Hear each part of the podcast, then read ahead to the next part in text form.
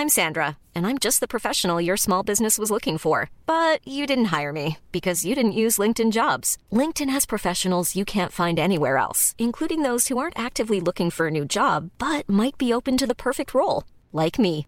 In a given month, over 70% of LinkedIn users don't visit other leading job sites. So if you're not looking on LinkedIn, you'll miss out on great candidates like Sandra. Start hiring professionals like a professional. Post your free job on linkedin.com/people today. Ahora inicia A la Una con Salvador García Soto. A la Una. Donde la información fluye, el análisis se explica y la radio te acompaña. A la Una con Salvador García Soto. A la Una. Comenzamos.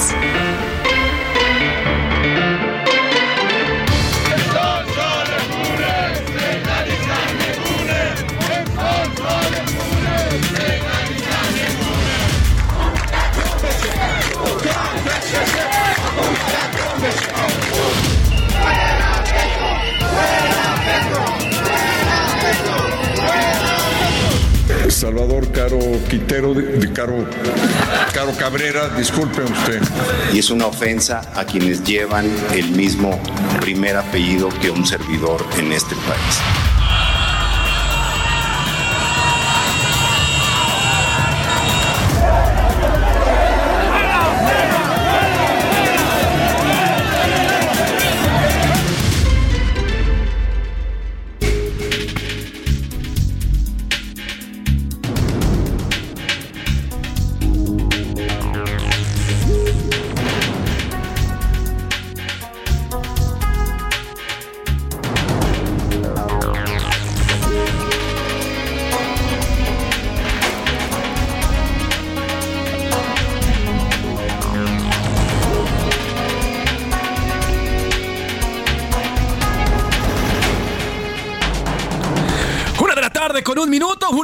Con un minuto. Bienvenidas, bienvenidos a la una con Salvador García Soto en el Heraldo Radio. El nombre del titular de este espacio, el periodista Salvador García Soto y de todo este gran equipo que hace posible este servicio informativo que día a día llevamos todos los días hasta su mesa, hasta su radio, hasta sus dos dispositivos digitales, donde quiera que se encuentre, en su casa, en el tránsito, en su trabajo, en la escuela. Gracias, de verdad, gracias. Y yo soy José Luis Sánchez Macías y le voy a informar en este miércoles, miércoles 28 de septiembre, ya entrando a la recta final de este mes. Nos quedan nada más dos días y despedimos ahora sí ya al mes de septiembre con todo, ¿eh? Con todo lo que nos trajo este mes de 30 días, vaya, vaya todo lo que nos, nos repartió en este mes. Tenemos mucho por compartirle en este mediodía. Eh, tenemos aquí en la capital 19 grados centígrados, ya las temperaturas son muy, muy, muy eh, diferentes a las que teníamos hace apenas 5 o 6 días con, con el verano. Ya se siente el otoño, se siente el frío, se siente más fresco, ya las chamarras aquí en la capital se hacen ver, se hacen relucir, los pequeños en la mañana están yendo muy abrigados a las escuelas y bueno, pues así estamos con, la- con el clima aquí en la capital, vamos a alcanzar los 21 grados centígrados, eh, es la máxima que tenemos el día de hoy y por la noche llegaremos a entre los 10 y 11 grados centígrados. Tenemos mucho por compartirle en esta mitad de semana, le agradezco de verdad que se, que se ponga con nosotros, que sintonice a través de las diferentes vías y que esté con nosotros. Eh, tenemos mucha información por contarle, pero antes quiero saludar a todas las frecuencias de Heraldo Media Group, porque recuerde que Heraldo Radio es de las pocas, de los pocos grupos que... cubren prácticamente de norte a sur, de este a oeste y de frontera a frontera. Saludos aquí a la Ciudad de México, en nuestra estación central, en, en la Ciudad eh, del- de, México. Saludos a Monterrey, Nuevo León, Guadalajara, Jalisco. Saludos a La Laguna. Saludos también a Oaxaca, a Salina Cruz también allá en Oaxaca. Saludos a Tampico, Tamaulipas y a Tehuantepec. Saludos y muchísimos abrazos. En el norte abrazamos a Tijuana, Baja California y en el sur a Tuxtla Gutiérrez, Chiapas. Gracias por sintonizarnos. Y del otro lado del río Bravo nos escuchamos en McAllen y en Bronzeville, así como Now Media Radio en San Antonio y en las ciudades de los Grandes Lagos, en la ciudad de los Grandes Lagos, en Now Media Radio Chicago. Tenemos muchas formas también de comunicarnos. Recuerde que nos puede escuchar a través de Spotify. Si usted se perdió el programa en el podcast, solamente escribe a la una con Salvador García Soto y ahí nos va a encontrar, pero también tiene formas digitales para conectarse con nosotros a través de las aplicaciones iHeartRadio también y también otras más y a través, claro, de www.heraldodemexico.com.mx heraldodemexico.com.mx, que por cierto, por cierto, nuestro sitio, el Heraldo de México, es uno, es uno de los más eh, leídos, es el más leído a nivel nacional según cifras de Comscore. Y bueno, pues ahí está nuestro sitio, heraldodemexico.com.mx, el sitio informativo más consultado en la internet. Tenemos mucho por eh, contarles en este día, hoy este miércoles 28, y mire, que siempre no. El morenista Américo Villarreal reculó, dijo que quiere dejar sin efectos el documento donde solicitó su reincorporación al Senado. Mientras tanto, hoy el Tribunal Electoral del Poder Judicial de la Federación definirá si la elección eh, del pasado 5 de junio en Tamaulipas es válida o no. Hay toda una controversia, hay polémica en redes sociales, hay polémica entre columnistas, entre periodistas, incluso también en eh, la mañanera se habló del tema. Veremos y tendremos el reporte de qué es lo que se decide en el Tribunal Electoral del Poder Judicial de la Federación. El magistrado José Luis Vargas es el ponente y es eh, quien expondrá el proyecto que define y que dice que la elección es válida, sin embargo, bueno, pues ahí se tiene que votar y hoy se va a discutir en el tribunal. Y Marea Verde, en el marco del Día de Acción Global por el acceso al aborto legal y seguro, habrá movilizaciones en la Ciudad de México. Le tendré los detalles, el Zócalo continúa tapiado y al parecer así va a pasar por lo menos de aquí hasta el 3 o 4 de octubre, ¿eh? desde que pusieron, después del concierto de Grupo Firme, que fue fiesta, jaja, jijiji, el lunes tapiaron totalmente Palacio Nacional, pusieron unas enormes vallas rompeolas de más de dos metros, que por ahí dicen que del tamaño de la valla es el tamaño del miedo, por ahí dicen. Pero bueno, eh, para recibir las eh, manifestaciones por los ocho años de Ayotzinapa, y bueno, estas vallas no han sido removidas porque hoy hay manifestaciones feministas en toda la capital y en algunos estados de la República Mexicana. Y nueva masacre, oiga, la violencia, esta violencia no termina. En Zacatecas asesinaron a balazos al jefe de la policía en el municipio de Calera y al menos cuatro policías más. Y le vamos a contar esto que ayer, bueno, fue ampliamente difundido en redes sociales. Daniel Tabe, el padre del alcalde de la Miguel Hidalgo, Mauricio Tabe, amenazó con un cuchillo a verificadores de la Ciudad de México luego de que clausuraran su taquería. Así es esta imagen en la que, bueno, pues ya todo el mundo la hemos visto en redes sociales. Se la a compartir también en arroba ese García Soto, arroba soy Pepe Macías, se las vamos a compartir. Y bueno, pues ya ofreció disculpas el señor Daniel Tabe, también Mauricio Tabe, el, hijo, eh, el, el alcalde de, la Miguel Hidalgo. Y hoy también el presidente López Obrador habló del tema, le tendremos todas las reacciones, también ya le contestó el alcalde. En los deportes, café amargo. Oiga, la selección mexicana, como dicen por ahí, pal perro. Perdió ayer contra Colombia y todo apunta que vamos a hacer un ridículo total en Qatar. Vamos a ir a pasear y hay muchos que ya están estimando que ni siquiera el segundo partido vamos a ganar, que vamos a contra, contra Arabia ya descalificados. ¿eh? Vamos a platicar con Oscar Mota porque ayer de verdad lo de la selección es lamentable. Paco Memo Ochoa, y mire que yo soy americanista, Paco Memo Ochoa es una coladera. Entran los goles como si, como si fueran, como si fueran aficionados viendo a grupo firme, viendo las críticas y los balones. Dice Ochoa que se le resbalan todo, pues todo se le resbala al señor Ochoa. Ya nos va a platicar eh, Oscar Mota. Además, peleas de exhibición con youtubers, el nuevo negocio que ya le generó más de 200 millones de dólares a Floyd Mayweather Jr., este boxeador retirado, que bueno, es una máquina de hacer dinero este señor, eh, pues así, así va con ahora los youtubers en peleas de boxeo. Y en el entretenimiento, eh, Anaí Arriaga nos va a platicar del tropezón que tuvo ayer Alejandra Guzmán, oiga, en un concierto, apenas estaba en la segunda canción, no se sabe todavía qué le pasó, al parecer uno de los tacones se le atora en, en el escenario, y entonces hace un movimiento, porque sabemos que Alejandra Guzmán tiene toda la energía por delante cuando se presenta, y quiere hacer un movimiento brusco, se le queda al parecer el zapato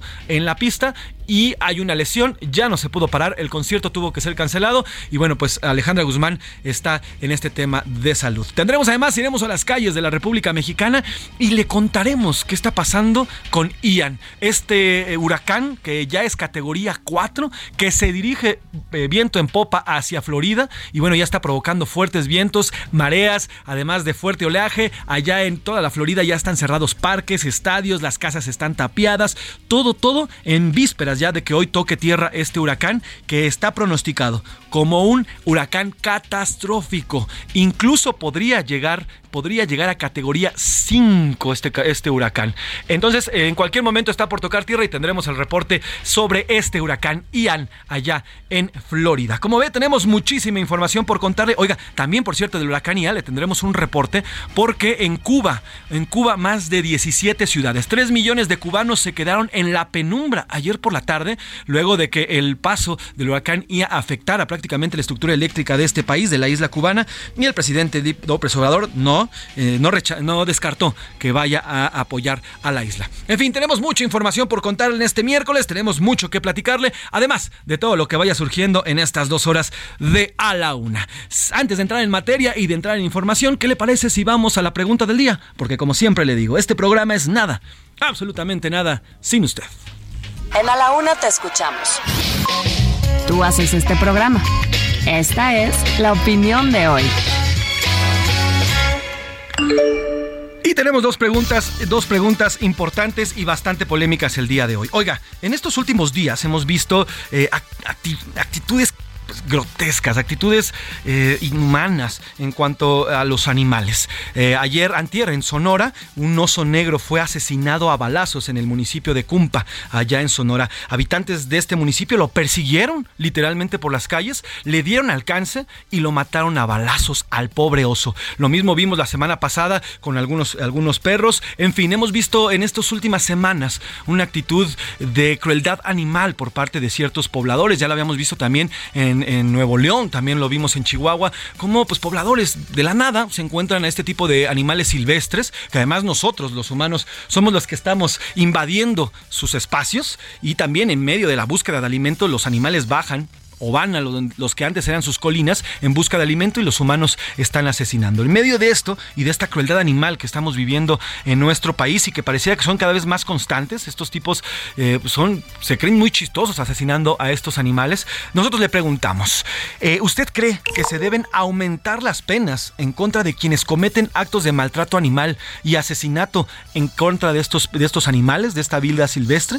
¿Usted qué opina? Ah, sí, son actos de crueldad y deben castigarse duramente incluso con cárcel, mayores penas. No, son solamente animales y deben ser tratados como tal. O sea, los animales no pueden defenderse y hay que defenderlos a través de las leyes. Esa es la primera pregunta que le hacemos el día de hoy. Y la segunda, ayer el secretario de Hacienda y Crédito Público, Rogelio Ramírez de la O, se presentó ante la Cámara de Diputados eh, con base el tema de la glosa del cuarto informe de gobierno y ahí además también presentó cifras. Dijo que el próximo año México crecerá al 3% a pesar de que instancias internacionales como el Banco Mundial o la OCDE aseguran que creceremos menos del 2%. Por ahí están entre 1.3 y 1.7% el pronóstico para el próximo año. Además dijo que no son adivinos y que hacen pronósticos con, con base en lo que tienen enfrente. Al final, bueno, pues veíamos al presidente, por ejemplo, este año, a principios de este año, en enero, diciendo que en, 2022 creceríamos entre el 5 y 6%. Hoy, para cómo vamos, híjole, si llegamos al 1.5, mire,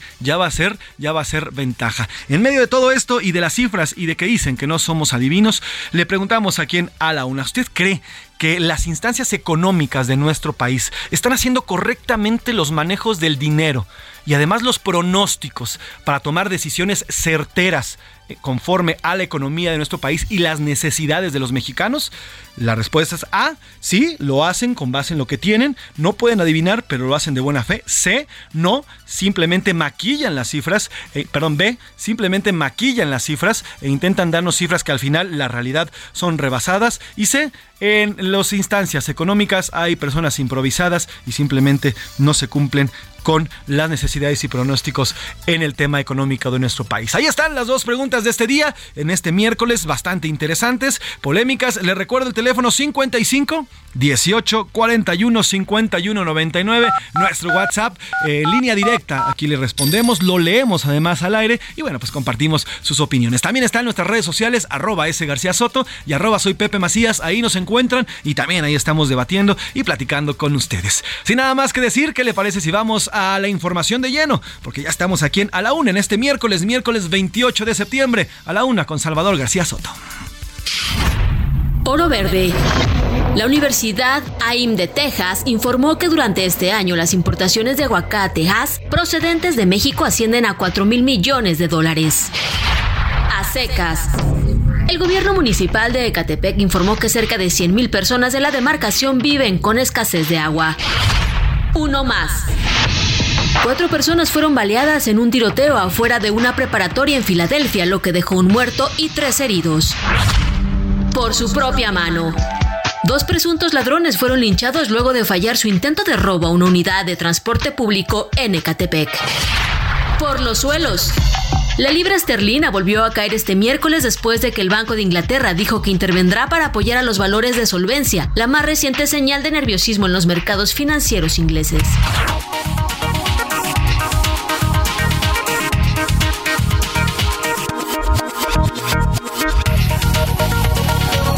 Tarde con 14 minutos, una de la tarde con 14 minutos y arrancamos con la información. Oiga, a pesar de que no notificaron al Pleno del Senado la reincorporación del morenista Américo Villarreal, hoy el gobernador electo, hasta eh, después de la elección del 5 de junio, reculó. En un documento recibido hoy en la presidencia de la mesa directiva, el gobernador electo de Tamaulipas detalló que deja sin efecto la petición que hiciera la semana pasada para, perdón, esta semana para regresar a su curul en el Senado, a pesar de que en la sesión de ayer se notificó su reincorporación, incluso su nombre aparecía en el tablero y ahí estaba el nombre de Américo Villarreal, dado que el artículo 79 de la Constitución de Tamaulipas, en su fracción cuarta, dice que no pueden ostentar el cargo de gobernador del estado por elección los que desempeñen algún cargo o comisión de otros estados o de la federación, a menos que se separen de ellos 12 días antes de la elección. Aquí esto es increíble.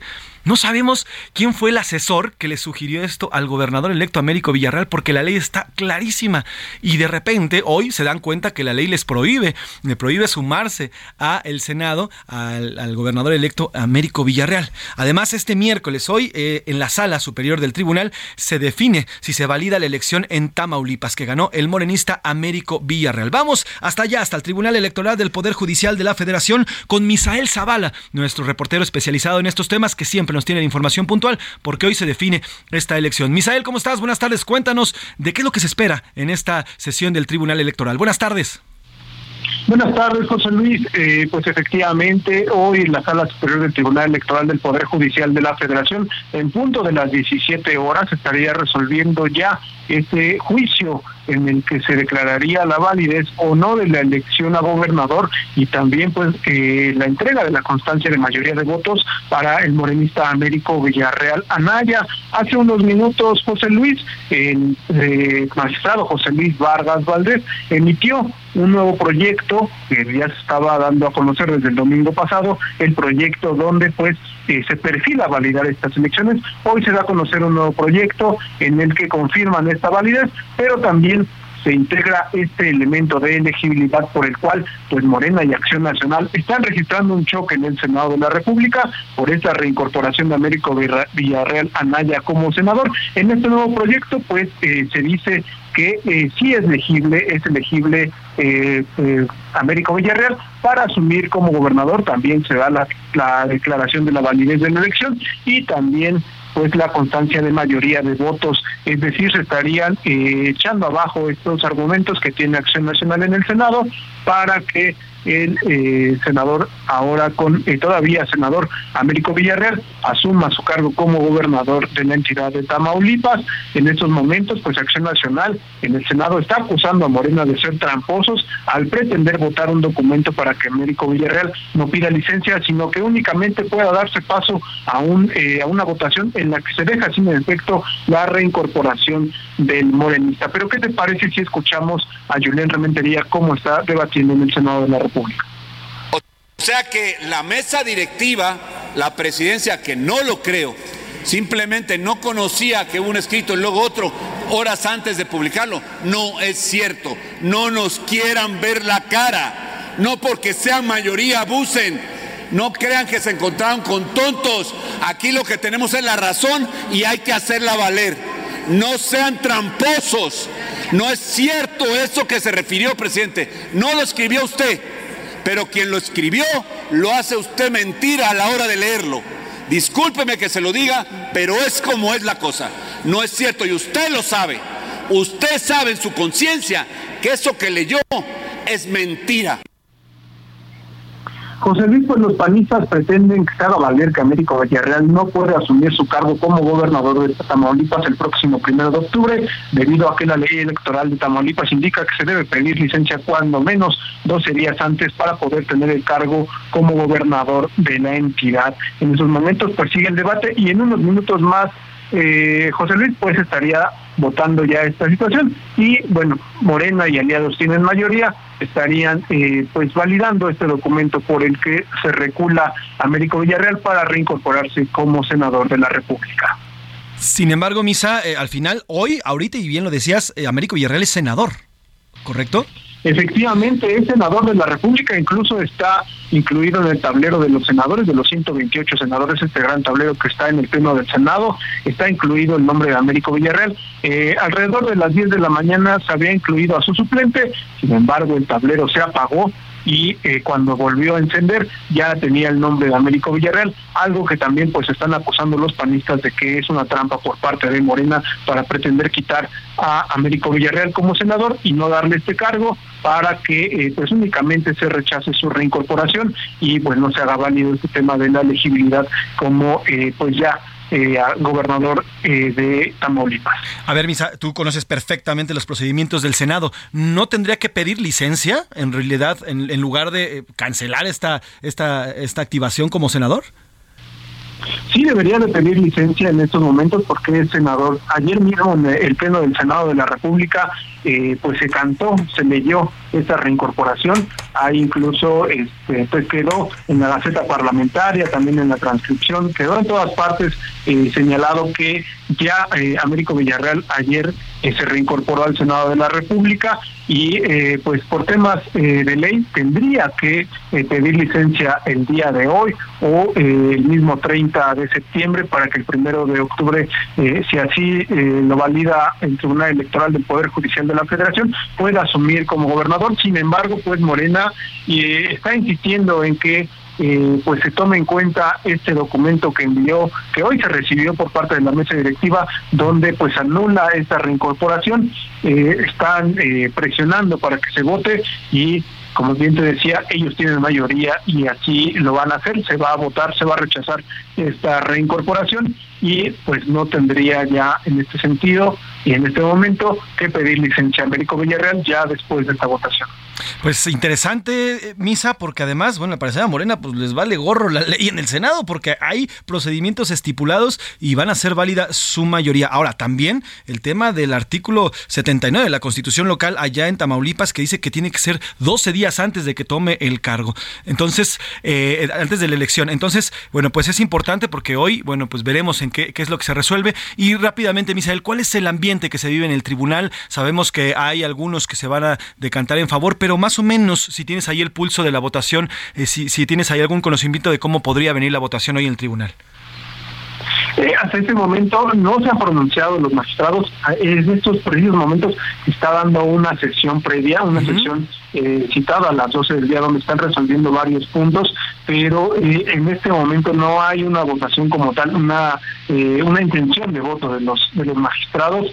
Sin embargo, sí se conoce que hay, por ejemplo, tres magistrados que votan en bloque, digamos así, cuando se presenta algún proyecto, por ejemplo, cuando se presenta el proyecto el magistrado Vargas Eh, otros dos magistrados se suman a este a este proyecto y veremos si otros magistrados, un cuarto magistrado estaría siendo ya la mayoría debido a que eh, el pleno de la sala superior está compuesto por siete magistrados. Uh -huh incluido el presidente Reyes Rodríguez Mondragón. Eh, vamos a ver si uno más se suma para hacer esta mayoría y que se valide la elección. En Tamaulipas eh, es una, eh, digamos, hasta ahorita el ambiente es un poco hermético por parte, por parte incluso de los mismos, de la misma gente, pues, de prensa de los, de los magistrados, no han querido hablar. únicamente ayer se posicionaron dos magistrados, Felipe de la Mata Pizaña y Felipe Fuentes Barrera, donde decían pues que no hay una presión por parte de ninguno de los miembros del, del pleno de la sala superior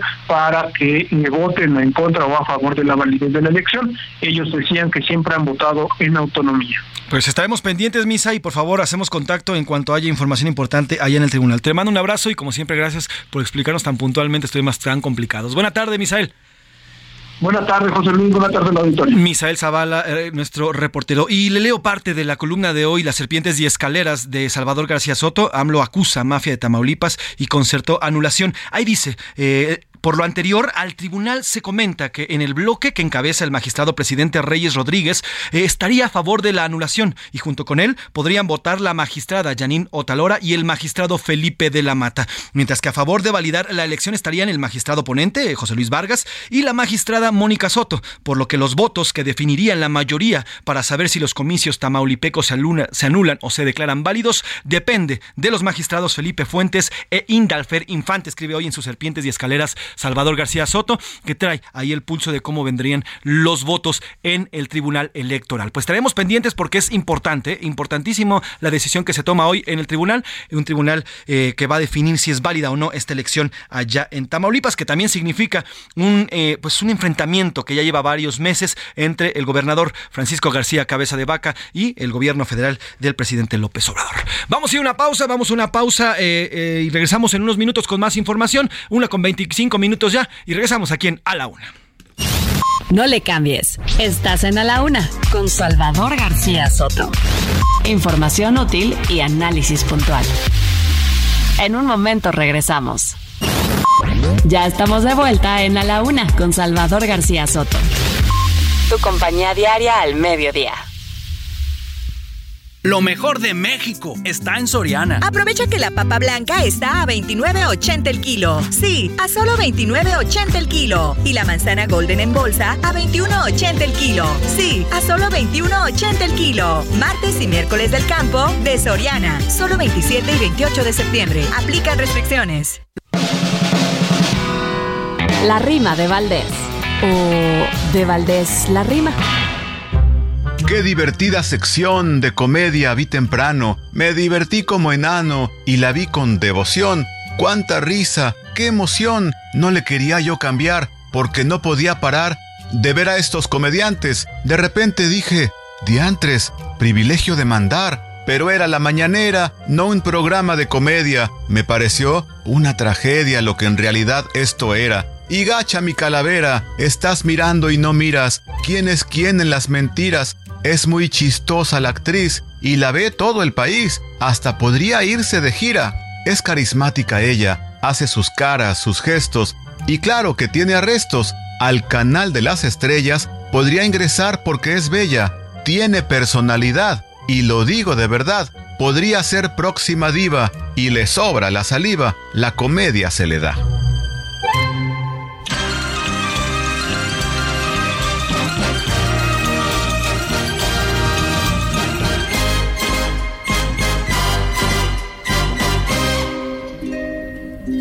Qué triste fue decirnos adiós cuando nos adorábamos más. Hasta la golondrina emigró, presagiando el final. Qué triste luce todo sin ti. Los mares de las playas se van, se tiñen los colores de gris. Hoy todo es soledad. No sé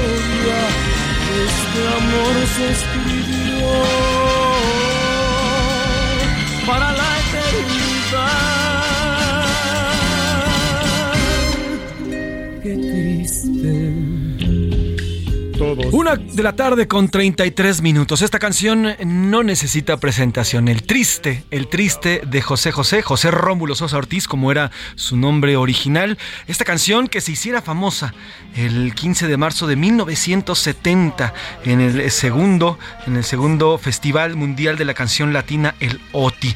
Eh, esa mañana eh, José José se presentó ya consagrado un año después de que lanzara el disco Cuidado, donde se desprende esta canción. Y bueno, pues ya conocemos toda esta interpretación en la cual, bueno, pues dejó boquiabiertos a todos los presentes. Estaba ahí desde eh, artistas, cantantes, de todo. Y bueno, pues se estaba, por ejemplo, Angélica María, hay imágenes donde se ve a Angélica María, a Alberto Vázquez, el, el mismo Marco Antonio Muñiz, que ya era un cantante consagrado, todos boquiabiertos de la gran gran presentación que tuvo ese día José José, que por cierto no ganó quedó en tercer lugar, quedó en tercer lugar y premiaban, porque premiaban la letra y no la interpretación en esos días. El señor José José con el triste, bueno, pues se consagró prácticamente como ya el príncipe de la canción. Eh, le digo, esta canción del triste que se viene del eh, disco Cuidado. Y bueno, pues así se convierte y también se, se fortalece la leyenda del príncipe de la canción con esto que es el triste y que todos, naturalmente todos los mexicanos, yo no conozco a ningún mexicano, sea lo que sea, esté en donde esté el estado eh, socioeconómico, el estado de la República Mexicana, el lugar, incluso hasta el estado de, ebriedad en el que se encuentre sobrio o ebrio, cuando escucha las primeras, eh, los primeros compases de esta canción, simplemente se pone a cantar como intentando hacer y como lo hizo el señor José José en aquel año. Así que súbele, esponda, súbele Alex al triste, porque hoy, hoy, hoy conmemoramos, no celebramos, conmemoramos tres años de la partida del príncipe de la canción, uno de los últimos íconos de nuestra música mexicana, de la canción mexicana. Y por cierto, el triste es del señor Cantoral, Roberto Cantoral, fue eh, autoría del maestro Roberto Cantoral, que se la compuso a su madre. Súbele al triste y seguimos. vuelva a verte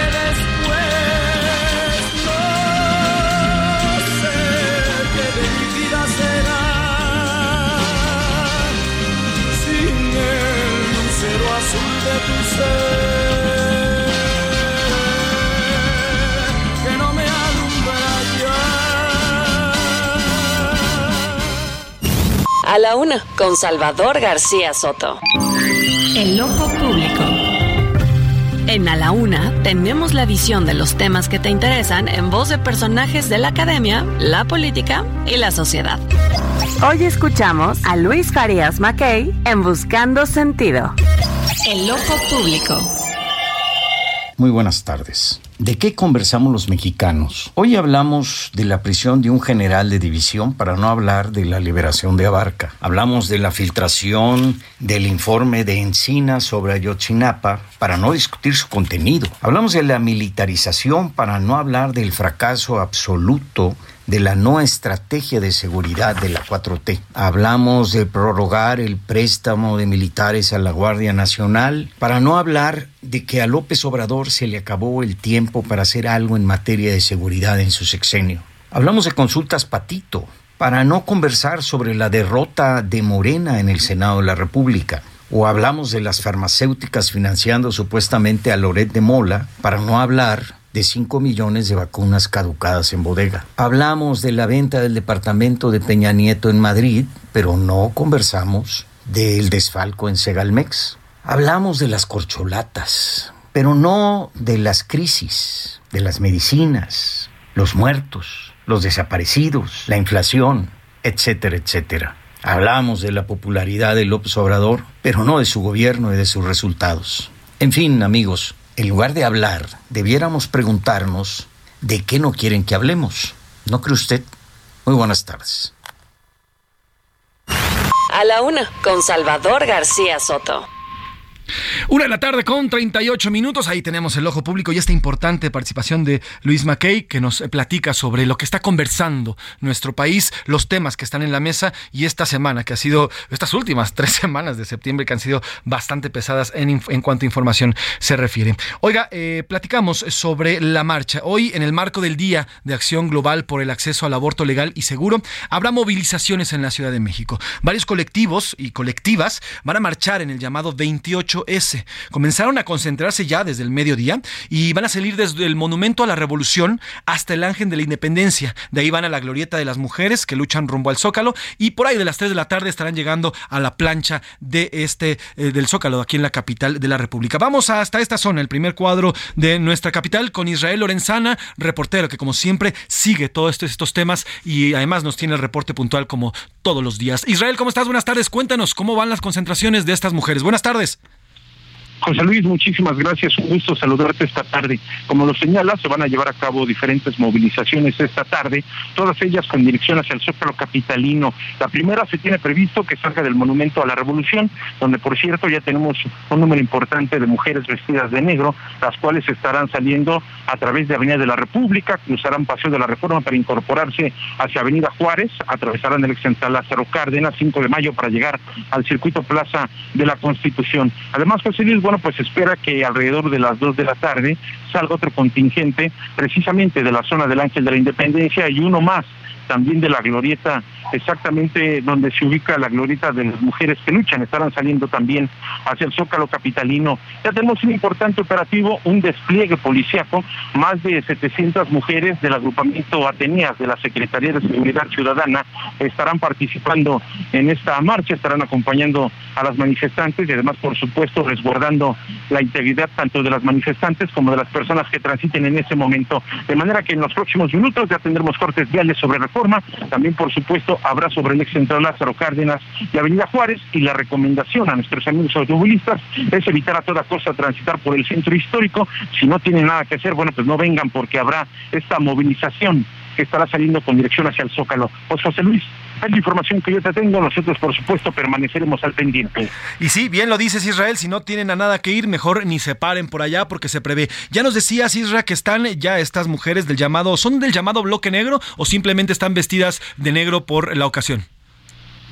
No, están algunas vestidas de negro por la ocasión, José Luis se espera que participen también estos bloques negros, pero todavía no han llegado. Están, de hecho, las autoridades muy al pendiente en el momento de que se aparezcan, ya sea en el Ángel de la Independencia, en la glorieta de las mujeres que luchan, o también aquí, en el Monumento a la Revolución. Estaremos pendientes contigo, Isra. Por lo pronto, el Palacio Nacional tapeado, ¿verdad? ¿Continúan estos enormes vallas rompeolas? Es correcto, está tapeada la Catedral Metropolitana, también pues han colocado vallas metálicas eh, más de dos metros de alto sobre Avenida Juárez, en el Palacio de Bellas Artes, en el hemiciclo a Juárez y algunos edificios de gobierno y particulares también están ya resguardados con estas vallas metálicas para evitar pintas y por supuesto también actos vandálicos. Estaremos pendientes, Israel Lorenzana, contigo. Por favor, hacemos contacto en cuanto haya eh, nueva información y para darle a conocer también los datos a nuestro público. Te mando un abrazo, Israel. Buena tarde.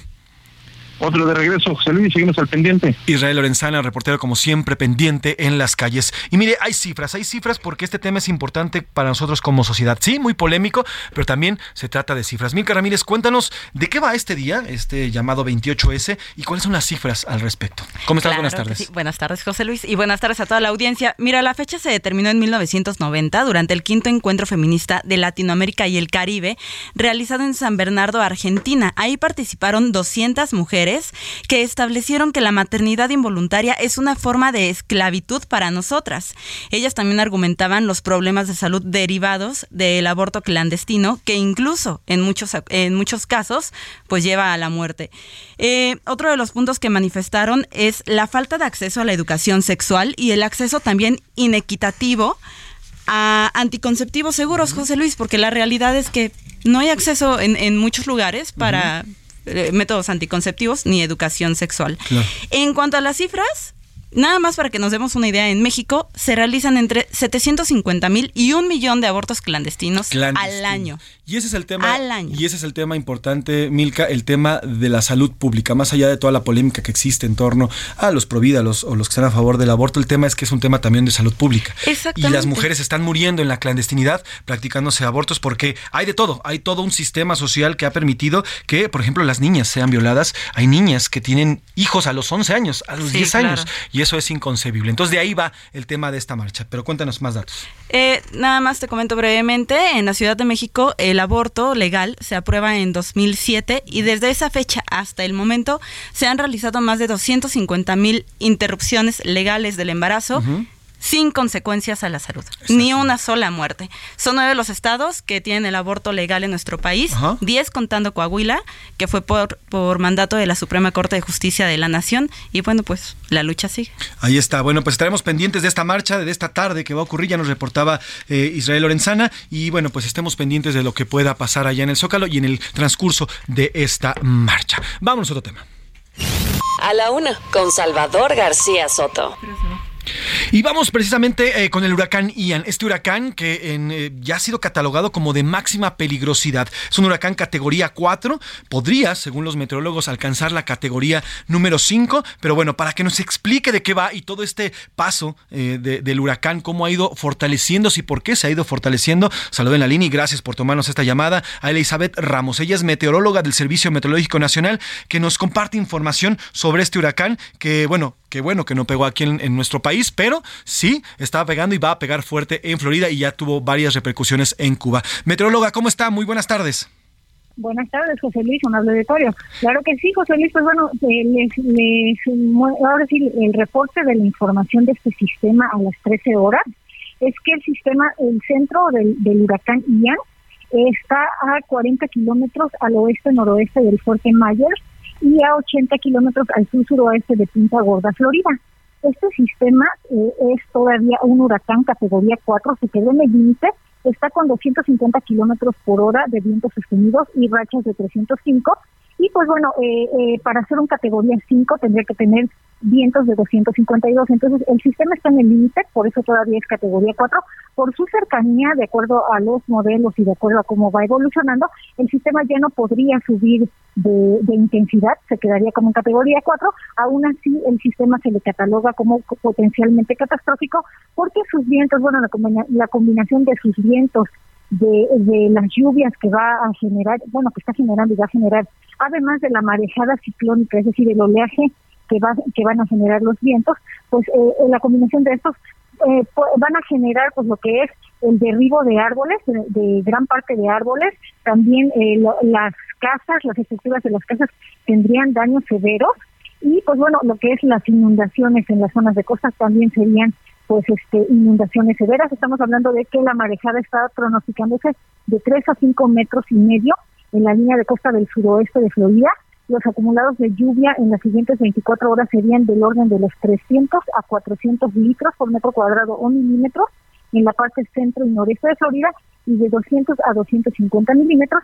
Y pues bueno, los vientos, vientos superiores a los 200 kilómetros y bueno, cercanos a lo que es el centro del sistema, de arriba de los 250 con rachas hasta 300, de hasta 305 kilómetros por hora.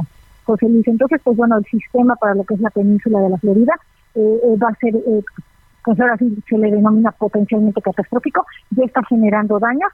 Y pues bueno, te puedo comentar que de acuerdo a, a, los reportes, se están haciendo evacuaciones desde el día lunes, que ya la trayectoria del sistema era que iba a impactar, que pues era un impacto prácticamente inminente en la parte suroeste de, la península de Florida. Y pues bueno, hubo ya evacuaciones, todavía sigue habiendo evacuaciones, pero pues bueno, no, este, ya las personas que ahorita ya están en el, en el lugar, difícilmente las van a poder evacuar, entonces van a tener que ir a lo que son los refugios. Claro, eh, meteoróloga, eh, entonces nos dice que ya es muy improbable que aumente su categoría a 5, se va a quedar en 4 y así va a tocar tierra. Así es, sí, eh, se entraría, estamos hablando que está a 40 kilómetros del, punto más cercano, 40 kilómetros de la costa, del punto costero más cercano que es Fuerte Myers, y pues prácticamente en las siguientes dos horas, eh, como va avanzando a unos 15 kilómetros por hora, estamos esperando que en las siguientes dos horas ya toque tierra su centro. Obviamente, como es un sistema muy extenso, estamos hablando de más de, de 100 kilómetros de, radio, pues bueno, va, va a afectar gran parte de la península, pero este pues ya su centro va a tocar tierra en las siguientes dos horas. Este, y en lo que eh, la trayectoria es que vaya avanzando hacia el nor, hacia el norte nor noreste es decir, que vaya cruzando de suroeste de la península al noreste de la península y de ahí se quede cercano a la costa oriental de, eh, de Estados Unidos, la costa sureste de Estados Unidos, y ahí ya se debilite como una primero tormenta tropical y luego eh, disminuya a una a un ciclón eh, a, una baja a una baja remanente o eh, un pos, tropical. Entonces el sistema todavía tiene vida para la siguiente, para las siguientes 48 horas, es decir, hasta el día viernes empezaría a debilitarse. Y pues las zonas más afectadas serían desde la península de Florida y todo lo que es los estados del sureste de eh, Estados Unidos, Atlanta sería otro de los estados más afectados. Pues estaremos pendientes, meteoróloga Elizabeth Ramos, con lo que vaya surgiendo en estos, eh, en estos minutos, en estas horas ya rumbo al viernes, y nos, y nos ponemos contacto con el Servicio Meteorológico Nacional para también conocer cómo va este huracán. Le mando un abrazo y que tenga muy buena tarde, meteoróloga. Gracias, muy buenas tardes. Hasta luego. Y precisamente vamos hasta Miami. Allá en Florida se encuentra Doricer Alvarado en una colaboración especial para A la Una. Ella es reportera de Univisión 23 en, en Miami. Doricer, ¿cómo estás? Buenas tardes. Hola, buenas tardes, ¿cómo te va? Pues todo muy bien por acá. Cuéntanos cómo están eh, viendo ya, cómo están recibiendo prácticamente a unas horas de que Ian toque tierra allá en Florida. Sí, definitivamente pues el impacto de Ian en, en toda la Florida lo hemos sentido desde ayer en horas de la mañana eh, cuando ya en los calles de la Florida, pues que es la parte más hacia el sur de la península, se sintió todo el impacto. Ya hoy la situación es mucho más calmada en los calles, pero a medida que ha transitado el huracán por el Golfo de México, pues hemos sentido en el sur de la Florida y ya un poco más hacia el norte todo este impacto. Em, en el sur de la Florida, te puedo hablar de los condados de Broward y de Miami-Dade, pues desde el día de ayer alertas de inundación y también alertas de la situación más grave, por lo menos en el condado de Broward, donde se reportaron por lo menos tres tornados durante la noche y madrugada del día de hoy, eh, casas afectadas, incluso un aeropuerto, eh, el aeropuerto, el aeropuerto de Pembroke Pine, pues se vio afectado por estas fuertes brisas que originaron incluso ver imágenes sorprendentes de, de avionetas volteadas en la pista o montadas una encima de la otra debido a la fuerza de la brisa. También inundaciones leves en los condados de Miami-Dade y de Broward em, y muchísimos árboles caídos, problemas eléctricos que ha originado simplemente las bandas de este eh, de este huracán, porque recuerdan que desde hace algunos días se dijo que estos condados del sur de la Florida no iban a tener un impacto directo del huracán Ian, pero sin embargo esas bandas eh, más lejanas, por decirlo algo, por decirlo así, del ojo del huracán, sí han impactado y sí se han sentido acá en el sur de la Florida. Ya hacia la costa oeste, pues hemos tenido reportes sobre eh, marejadas ciclónicas catastróficas, han dicho las autoridades que se han reportado allí, sobre todo entre Naples y Fort Myers, esto justamente eh, con la cercanía de lo que ha sido el huracán Ian a ese lado de la costa, aún no ha eh, tocado tierra, se espera que pueda hacerlo en las próximas horas, pero lo que se ha sentido hasta ahora, lo que hemos visto hasta ahora, es una situación bastante delicada. Las autoridades decían que lo que se iba a vivir, sobre todo en la bahía de Tampa, eh, era catastrófico y que no se vivía desde hace aproximadamente unos 100 años. Doricer, ¿cuántas personas han sido evacuadas eh, ya en miras a que toque tierra el huracán? Sí, la evacuación sobre todo en el área de Tampa, de la bahía de Tampa eh, y de algunos condados que, limitan con, Orlando, pues eh, se ha realizado desde el día de ayer. Sin embargo, hoy justamente el gobernador decía que ya no hay chance para evacuar, que ya no están a tiempo para evacuar, que ahora lo que se necesita hacer, quien no pudo evacuar, pues que puedan estar en un lugar de resguardo, que busquen eh, algún refugio cercano eh, o algún lugar cercano que sea seguro para resguardarse del impacto de este huracán que pues ya es categoría 4 y que como te, como decíamos pues va a ser impactante lo que pueda pasar sobre todo ahí en la bahía de Tampa. Doricer, todos los parques naturalmente están cerrados, ¿verdad? Disney, estadios, todo está cerrado hoy en miras ya a que toque tierra.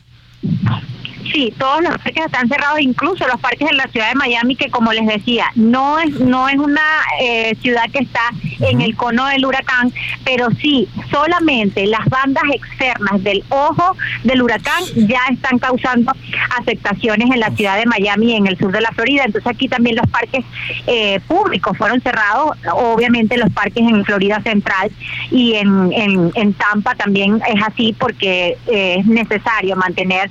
Eh, poner a resguardo tanto a trabajadores como a turistas y, que toda la, toda la eh, el equipo de emergencia de, esos, de esas ciudades pues están destinados a atender lo que serían estas personas o atender la situación tras el paso del huracán. Claro, Doricer, ¿se han registrado compras de pánico? ¿Cómo están en los centros de abastecimiento, los supermercados? ¿Cómo están en estos momentos? Mira, eh, ha sido una situación bien difícil porque justamente cuando se anunció el huracán eh, o, que ya venía el huracán, pues mucha gente se abocó a, em, los supermercados y a, hacer esas compras nerviosas de agua potable, eh, de comida no perecedera. Y durante el fin de semana, por lo menos en el sur de la Florida, veíamos largas colas en, en los supermercados para personas comprar sobre todo agua que lo que piden es que las personas puedan abastecerse de agua por lo menos para una semana. Sin embargo, lo que sabemos es que la situación se ha repetido también así en eh, Florida Central, ya que cuando el sur de la Florida salió del cono del huracán, y se determinó que iba a estar más hacia Florida Central y hacia la bahía de Tampa, pues esa misma situación se repitió en esa zona de, del estado de la Florida. Pues traemos pendientes, Doricer, gracias por esta colaboración especial y cuídate mucho, cuida a tu familia también y esperemos que todo muy bien por allá y estamos en contacto. Gracias por esta información y te mando un gran abrazo hasta allá, hasta Florida. A ustedes, feliz tarde. Doricel Alvarado, ella es reportera de Univisión 23 allá en Miami. Como ve, importante la situación allá. En cualquier, en par de horas va a tocar ya tierra este huracán. Nos vamos y una pausa, se nos fue la primera hora rapidísimo y regresamos con muchísima más información aquí en A la Una con Salvador García Soto. Útil y análisis puntual. En un momento regresamos. Ya estamos de vuelta en A la Una con Salvador García Soto. Tu compañía diaria al mediodía. Participa en el reto Actinver 2022. Aprende del mundo financiero con más de 150 cursos, talleres y conferencias impartidas por más de 70 expertos de Actinver, la Bolsa Mexicana de Valores, entre otros especialistas. Practica en un simulador que recrea los movimientos de la bolsa en tiempo real. Podrás ganar hasta 500 mil pesos en efectivo. Inscríbete en retoactinver.com. Aprende, practica y gana con el reto Actinver 2022. Ya no intentes nuevas modas y el pelo cambies de color. Siempre fuiste mi vida entera, mi entrega entera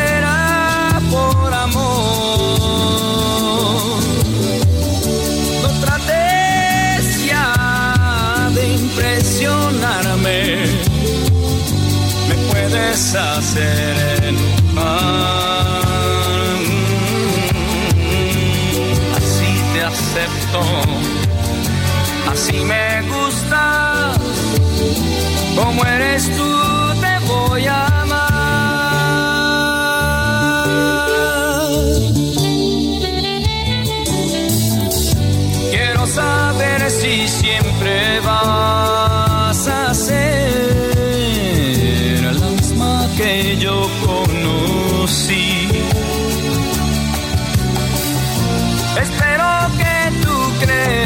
siempre en mí, tal como yo he creído en ti.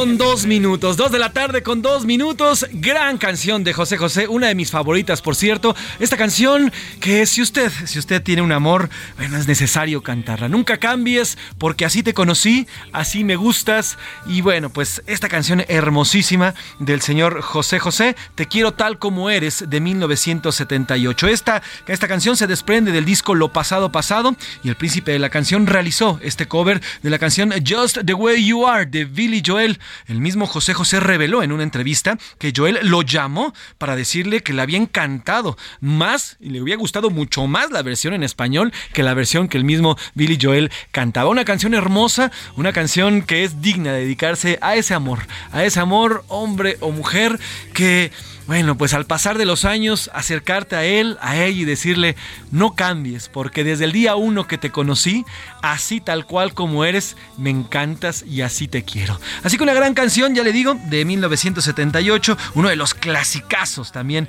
del señor José José, hoy que conmemoramos los tres años de su partida, este gran ícono, el príncipe de la canción y uno de los últimos ya. Por cierto, por cierto, el señor José José, hay nada más para que se dé un quemón, vendió 100 millones de discos más que Juan Gabriel. Eh, José José vendió 250 millones de discos en toda su discografía y señor y Juan Gabriel solamente vendió, bueno, no solamente, vendió 150 millones, que son muchísimos también, pero bueno, 100 millones más de eh, discos vendió José José a lo largo de su trayectoria como cantante. Alex, súbele, te quiero tal como eres, José José 1978, hoy lo recordamos a tres años de su partida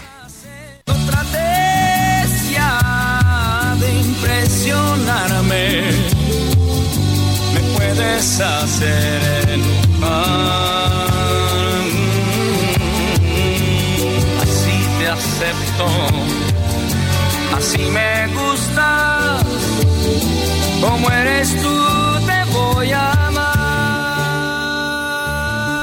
Ay, el amor, el amor. Dos de la tarde con cuatro minutos. Bienvenidas, bienvenidos a la una con Salvador García Soto en el Heraldo Radio. a, nombre del titular de este espacio, el periodista Salvador García Soto, y de todo este gran equipo que hace posible este sistema informativo y este servicio informativo que le llevamos día a día, yo soy José Luis Sánchez Macías y le voy a informar en este miércoles 28 de septiembre y le agradezco también eh, el que se contacte con nosotros, el que nos escuche, el que a través de la radio pueda estar siempre cerca de nosotros. Esto no se trata, como dice Salvador, de nosotros hablándole a usted, sino de una comunicación completa, de nosotros platicar y usted nos platica también, y también de contarle el día a día de nuestro país, del mundo y también de la República Mexicana. Tenemos muchos más temas por compartir en esta segunda hora. Oiga, Yolanda de la Torre, ¿se acuerda de Yolanda de la Torre?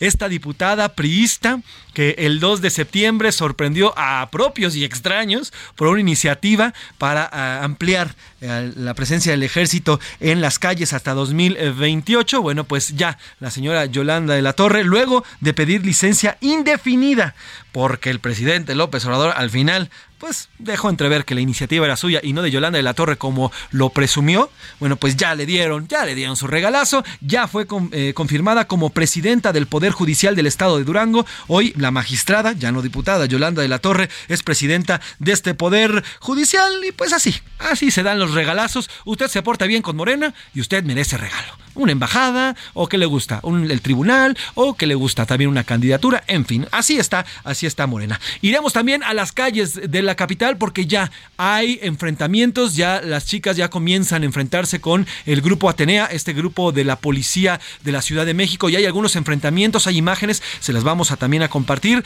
allí, sobre todo cerca del Monumento a la Revolución, algunos grupos del llamado Bloque Negro ya se enfrentaron con el grupo Atenea. Hay presencia también de elementos de la Comisión Nacional de Derechos Humanos que están intentando, están intentando eh, separar a estos dos grupos cuando, cuando hay choques. Por, esto es apenas el inicio de esta marcha que ya los contábamos en medio del 28S, hoy que se conmemora también el día por un acceso seguro, por un acceso también eh, legal del aborto en nuestro país. Además, bueno, también le platicaremos lo ocurrido con Daniel Tabe, el padre del eh, alcalde de la Miguel Hidalgo, Mauricio Tabe, que le clausuraron una taquería, se enojó el señor, sacó un cuchillo cebollero y amenazó al eh, funcionario del INVEA en una imagen bastante fuerte y bueno, pues ya ha merecido declaraciones hasta del presidente López Obrador, se lo vamos a platicar también. Le tendremos también actualización de cómo va el huracán Ian. En estos momentos están reportando que el mar en la costa de la Florida está retrocediendo. Ya van cerca de cuatro metros que retrocede el mar. Esto ya prácticamente a unos minutos de que toque tierra, a unos eh, pues minutos de que toque tierra en, el estado de la Florida. Platicaremos también en Quintana Roo. Ya se suma a los estados que eh, pues quitó la obligatoriedad del cubreboca solamente en el transporte público y eh, también en lugares cerrados. También le tendremos el reporte de qué es lo que ocurre en el Tribunal Electoral. En fin, muchísima más información que tenemos en esta hora que todavía nos queda aquí en A la Una. Pero antes, antes de entrar en materia y entrar en lleno, ¿qué le parece si vamos a sus comentarios, a sus opiniones? Porque hoy, como siempre y como todos los días, la parte más importante es usted. Usted compartiendo sus opiniones y diciéndonos qué, nos, qué opina acerca de las preguntas del día día de hoy. Y hasta aquí, Milka Ramírez, que nos cuenta y que nos dice, hoy tuvimos dos preguntas importantes. Milka, buena tarde. Correcto, hoy tuvimos dos preguntas importantes. La, la, la, primera, la, primera, sobre el tema de las penas a quienes maltratan a los animales, si deberían de ser más duras, no más duras, o si simplemente son animales, ¿no? Ok. Y sobre el tema de el, el secretario de Hacienda, Rogelio Ramírez de la O, también si están haciendo lo correcto en materia económica. Y pues ya, esas son las dos. Esas son las dos preguntas del público. Ya tenemos sus mensajes listos y es momento de preguntar. ¿Qué, dice el público? ¿Qué dice el público de la una? Milka Ramírez. Pues primero aquí tenemos un mensaje muy bonito que le mandan a Salvador García Soto y dice, fue un gusto encontrarlo en esta frecuencia porque lo seguí mucho tiempo en el hueso. Ah, mira. Después le perdí la pista, aunque no dejé de leer sus artículos. El problema es que aquí en Torreón la señal es un poco intermitente. Por ejemplo, ayer la primera hora no se escuchó, desde las diez y media se perdió la señal y no pude oír su noticiero. ¿Nos dice su nombre? No nos da nombre, pero pasamos el reporte. Le mandamos un, le mandamos un abrazo, pero también recuerde que nos puede escuchar en www.heraldodemexico.com.mx. Ahí puede sintonizarnos, no solamente en la vía auditiva, sino también hay una cámara y ahí nos puede ver. Estamos saludando en estos momentos y puede también ver lo que ocurre en los, en los convertes comerciales, aquí cuando estamos pues, cuchicheando con el productor Rubén Esponda, contigo, Milka, con nuestra coordinadora, nuestra coordinadora este, Laura Mendiola, con el, el operador Alex, también con Rubén Cruz. Pues aquí estamos aquí estamos todos, ¿no? Entonces nos puede escuchar y nos puede ver también. Buenas tardes amigos del Heraldo. Quiero expresar mi indignación y repudio a la actitud del señor Tabe, papá del alcalde de Miguel Hidalgo. Es inaceptable lo que hizo y la amenaza y las groserías con las que trató al servidor público que estaba haciendo su trabajo. Una disculpa no sirve y menos cuando le estaba leyendo. ¿Cuál será la sanción? ¿O habrá impunidad solamente porque su hijo es alcalde? Cuando su hijo todavía lo defendió y dijo que estaba siendo injusto con su papá. Por favor, den seguimiento. Y nos manda saludos Guadalupe Macías. Estaremos pendientes, estaremos pendientes de este tema y en un momento vamos a tener el reporte también de lo que se ha dicho y lo que se conoce hasta hoy en este tema del alcalde de Miguel Hidalgo. Muy buenas tardes, saludos desde Lerdo Durango a mi favorito noticiero de A la Una con Salvador García Soto. Eso, saludos. Pregunta número uno y dice que los metan al bote. Y eh, sobre la segunda pregunta dice que es puro rollo y que siguen las mentiras. Dice que pues no es cierto que nuestra economía vaya bien, es el señor José García. Saludos, señor José García, le mandamos un abrazo a Tocayo y bueno, pues sí, la economía la verdad es que pues no, no nos está yendo tan bien como quisiera y como nos gustaría. No entiendo cómo un senador no conoce la ley. Ahí se palpa que tenemos como legisladores a verdaderos ignorantes. Pobre México, en manos de este tipo de senadores. Saludos, Juan Manuel Andrade de Tuxtla Gutiérrez. Se refiere a lo ocurrido hoy con el, pues todavía senador en activo Américo Villarreal y también gobernador electo de Tamaulipas, que bueno, pues primero dice o envía un, un documento a la Cámara de Senadores para retomar su curul. Y ayer incluso aparece ya como senador activo en el panel. Y hoy resulta que no, que siempre no, que dice mi mamá que siempre no y retira la petición bueno, pues, pues así está y así alguien está pues mal asesorando al gobernador electo. El verdadero animal es el ser humano que mata por placer, caza por deporte, maltrata, envenena y abandona mascotas. Estoy mil por ciento de acuerdo en que las penas para defender a los animales deberían de ser igual de severas a la de los humanos. Pero si nosotros, que somos seres inteligentes, no obtenemos justicia, ¿qué podemos esperar de las criaturas que son solamente naturaleza? Excelente miércoles y saludos, Víctor Gil Hernández. Saludos, Víctor, y tienes toda la razón. ¿eh? Y además, el tema también aquí es que nosotros, los humanos, estamos invadiendo, bueno, no estamos, ya invadimos todos los lugares donde ellos viven. Es por eso que es natural que encontremos, pues se encuentren osos por todos lados. En Nuevo León, en la zona alta de Nuevo León, es mm, prácticamente del día al día, es del diario que se topan con osos negros que están en búsqueda de comida en los botes de basura o en los anafres cuando dejan, hacen carnita asada, que es casi todos los fines de semana, por ahí no los limpian bien y dejan carne, en fin. Y tenemos que nosotros convivir, aprender a convivir con ellos, no matarlos. Ahora resulta que nosotros estamos invadiendo su hábitat y además lo matamos y luego con esa crueldad con lo que hicieron en Sonora de verdad que ojalá, ojalá las autoridades, la Profepa y las autoridades sonorenses tomen cartas en el asunto y castiguen como debe ser a estos personajes, estos sádicos.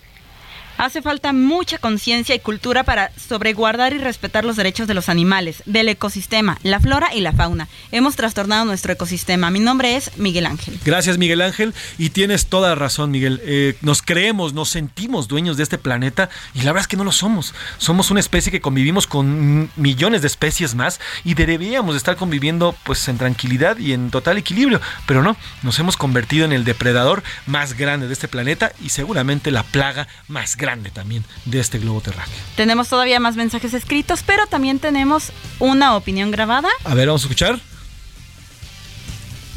Que el presidente López Obrador, antes de que vaya a Cuba a apoyar a, los, a sus hermanos cubanos, que vaya a los hospitales de México a apoyar a los familiares de la gente que falleció, que vayan a las funerarias, que vaya a las casas de los enfermos, que haga labor humanitaria aquí en México, sin miedo y sin guardaespaldas. Gracias, gracias por este comentario. Y si se refiere, se refiere hoy al presidente López Obrador, que dijo que no descartaba pues apoyar a los hermanos cubanos, a los cubanos que se encuentran eh, bajo, bajo penumbra, literalmente, porque ayer se quedaron más de cinco ciudades de la, de la isla, cerca de tres millones de personas se quedaron sin luz. Y bueno, hoy el presidente dice, pues no, no descartamos que podemos ayudar a, los cubanos, eh, no descartamos que podemos apoyarlos también a los cubanos, eh, que se envíe ayuda por los daños que provocó el paso de Ian por este, por este, por esta isla. Y yo les diría, mire, aquí hay unos médicos cubanos que bien podrían servir por allá, que podrían ayudar allá a Cuba. Igual, y sería bueno mandarlos, ¿no? Pero bueno, ahí está, y pues sí, total, dinero nos sobra, pues vamos a mandar también a Cuba. Buenas tardes, me encanta escucharlos a pesar de las noticias que son muy fuertes. Ustedes son un gran regocijo para pasar el día. Ánimo, sigan adelante. Un fuerte abrazo desde Tlajomulco. Saludos a Tlajomulco y sí, aquí a veces Salvador García Soto y debatimos porque pues me dice, es que están muy fuertes. Pues sí, es que, ¿qué les digo? El país está así, pero mire, tratamos de hacerlo un, un poco, de repente un poco más ameno, más, más digerible los temas porque sí son, definitivamente son muy pesados y nuestro país pues es la realidad, es lo que vivimos a pesar de que todas las mañanas nos quieren enseñar un país que es prácticamente diferente, claro, detrás de las vallas de dos metros y medio, México se ve totalmente diferente. Pero de este lado, de este lado de las vallas, nuestro país es otra cosa. Tenemos otro mensaje grabado, me dice Rubén Esponda. Vamos a escuchar qué es lo que nos mandan. Hola Salvador García Soto, mi nombre es Pepe Bolaños. Hoy es el día de homenaje de Príncipe la canción José José y me puedes complacer una canción de pedacito. Vamos a escuchar, vamos a darnos tiempo con la voz de Jorge el Coque Muñiz en el 1998. Esa cantaba la original de José José. Saludos, estoy escuchando desde la ciudad de Puebla, Puebla, México por internet y que tenga buena tarde y Dios te bendiga. Pues ahí está, ahí está para Pepe Bolaños, dedicada. Gracias, igualmente bendiciones para ti, querido Tocayo. Gracias por escucharnos y súbele, súbele, mi Alex, con esta canción. Lo que tú y yo necesitamos solo es tiempo, tiempo para poder curar nuestras heridas, tiempo para saber si tú me tiempo para empezar de nuevo. Pues ahí está, Coque Muñiz para Pepe Bolaños hasta la ciudad de Puebla. Gracias como siempre por escucharnos. Mire, Pepe Bolaños es un, eh, es un radio escucha fiel, ¿eh? Nos escucha desde hace ya tres años, que cuatro que estamos por cumplir en enero. Él fue de los primeros, nos escuchaba cuando arrancamos este espacio y arrancamos también esta estación y estábamos también en una, con, con una amalgama con la estación de ABC Radio. Bueno, pues desde ahí aquellos, aquellos tres años, ya casi cuatro le digo, nos escucha Pepe Bolaños y nos sigue, y nos sigue además. Y bueno, pues ahí está, complacido al tocayo Pepe Bolaños. Hasta aquí los mensajes, síganos escribiendo, síganos marcando, síganos compartiendo y síganos también escribiendo y además, bueno, compartiendo sus opiniones. Vamos a ver qué dice Twitter, qué dice la República del Twitter también sobre estos temas, Milk. En Twitter, sobre el tema del secretario de Hacienda. Sobre el secretario de Hacienda. El 20% dice que sí, que lo hacen, que no pueden adivinar las cifras. El 40% dice que no, que simplemente maquillan las cifras y son números rebasados. Y también el 40% dice que en las instancias económicas hay personas improvisadas que no saben hacer su trabajo. Sobre el tema del maltrato animal, el 97% dice que sí, que se deben endurecer las penas, que son actos de crueldad. Y el 3% dice que no, que no importa, solamente son animales. 3%, bueno, pues no sé qué piensan ese 3%, pero bueno, cada quien y sus y, sus pensamientos, yo definitivamente creo que como seres humanos, entre más respetemos la vida, no solamente de otros seres humanos, sino también la vida de otros seres vivos con los que convivimos en este planeta, tendremos una mejor actitud y seremos mejores como especie. Somos la única especie que mata, que mata por, eh, pues por diversión y mata nada más por matar. Gracias, Milka Ramírez. Gracias, José Luis. Al ratito, si quieres, regresamos con el cotorreo, pero por lo pronto vamos hasta el Monumento a la Revolución. Ahí está Israel Lorenzana, porque ya hay enfrentamientos de estos grupos feministas con también policías de la Secretaría de Seguridad Ciudadana de la capital, en miras ya a esta marcha que va a comenzar en unos minutos eh, con, con motivo, a las 4 de la tarde, perdón, empieza, y bueno, con motivo motivo del 28S. Israel, ¿cómo estás? Buenas tardes nuevamente y cuéntanos de qué van estos conatos de bronca que ya se han dado. Buenas tardes. José Luis, muchísimas gracias. Pues ya dábamos de, a conocer que se comenzaron a reunir diferentes eh, grupos de feministas, mujeres encapuchadas, todo esto por el Día de Acción Global, por el acceso al aborto legal y seguro, que por supuesto se conmemora el día de hoy y además se tienen programadas movilizaciones. Una de ellas saldrá de aquí, del Monumento a la Revolución, otra de la Glorieta de las Mujeres que Luchan y otra también, por supuesto, del Ángel de la Independencia, José Luis. Hace unos minutos se registró pues un enfrentamiento, un jaloneo entre feministas y elementos de la Secretaría de Seguridad Ciudadana, quienes, bueno, pues estuvieron retirándoles martillos y algunas cosas con las que presuntamente estarían agrediendo, pues tanto a los elementos policíacos como también a los edificios y también, pues a todo lo que han, en donde han colocado vallas metálicas. José Luis, en estos momentos ya se viven momentos de tensión, están en espera de que lleguen, pues diferentes grupos para salir en marcha hacia el Zócalo Capitalino, José Luis.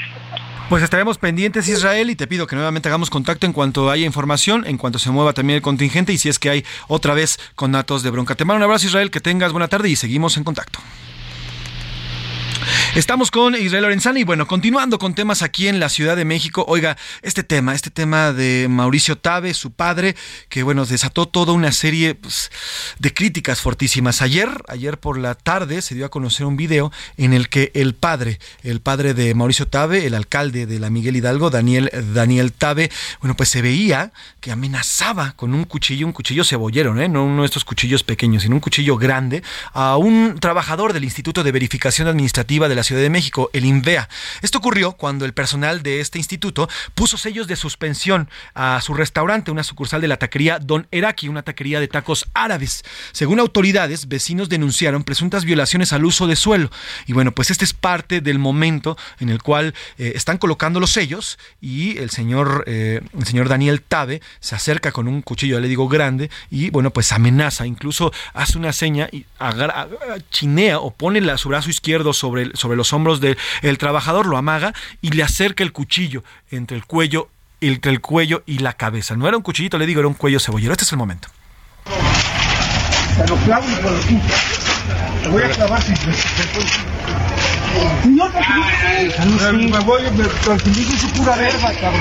pues ahí está el momento, ahí está el momento, ya lo dio también con palabras altisonantes y así, así amenazó el señor a este trabajador. Y bueno, pues minutos después y luego de todo, eh, todo lo que salió en redes sociales, el señor Daniel Tabe salió en un mensaje a ofrecer disculpas.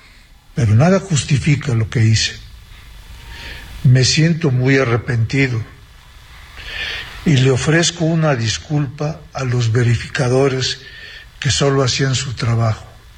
De verdad me arrepiento. No va con mi personalidad. Bueno, pues es lo que dice el señor Daniel Tabe. Mm, pues minutos después, eh, Mauricio Tabe, alcalde de la Miguel Hidalgo, se sumó a la disculpa. Eh, envió un mensaje también a través de redes sociales y dijo que no justificaba las acciones de su padre. Y después de la campaña de calumnias y mentiras que desde ayer se orquestó. Es falso que el negocio sea irregular, cuenta con todos los papeles. Es falso que yo esté metido en el negocio desde hace muchos años, no formo parte de esa sociedad. Esto fue un acto de provocación y de ataque y de intimidación contra mi familia. Mi papá no es político y cayó en la provocación. Nada lo justifica, nada lo justifica. No voy a quedar callado frente a la intimidación, a los ataques y a la provocación. Y lo digo fuerte y claro. No estuvo bien lo que hizo mi papá y me suma sus disculpas. Por lo pronto, la Fiscalía de Justicia de la capital ya informó que comenzó una carpeta de investigación contra Daniel Tabe. Indicó que el Ministerio Público sigue con la integración de la indagatoria para establecer el delito que se configure de acuerdo con el Código Penal de la capital. Mientras tanto, hoy en la mañana, el presidente López Obrador también se sumó a las críticas por lo ocurrido el día de ayer en esta taquería. Dijo que son muestras de su clasismo para ofender a los simpatizantes de la 4T. Habló también del caso de Daniel Tabe siempre es el doble discurso. ¡Qué barbaridad! Los de Atenco traen sus machetes. Sí, pero ese doble rasero.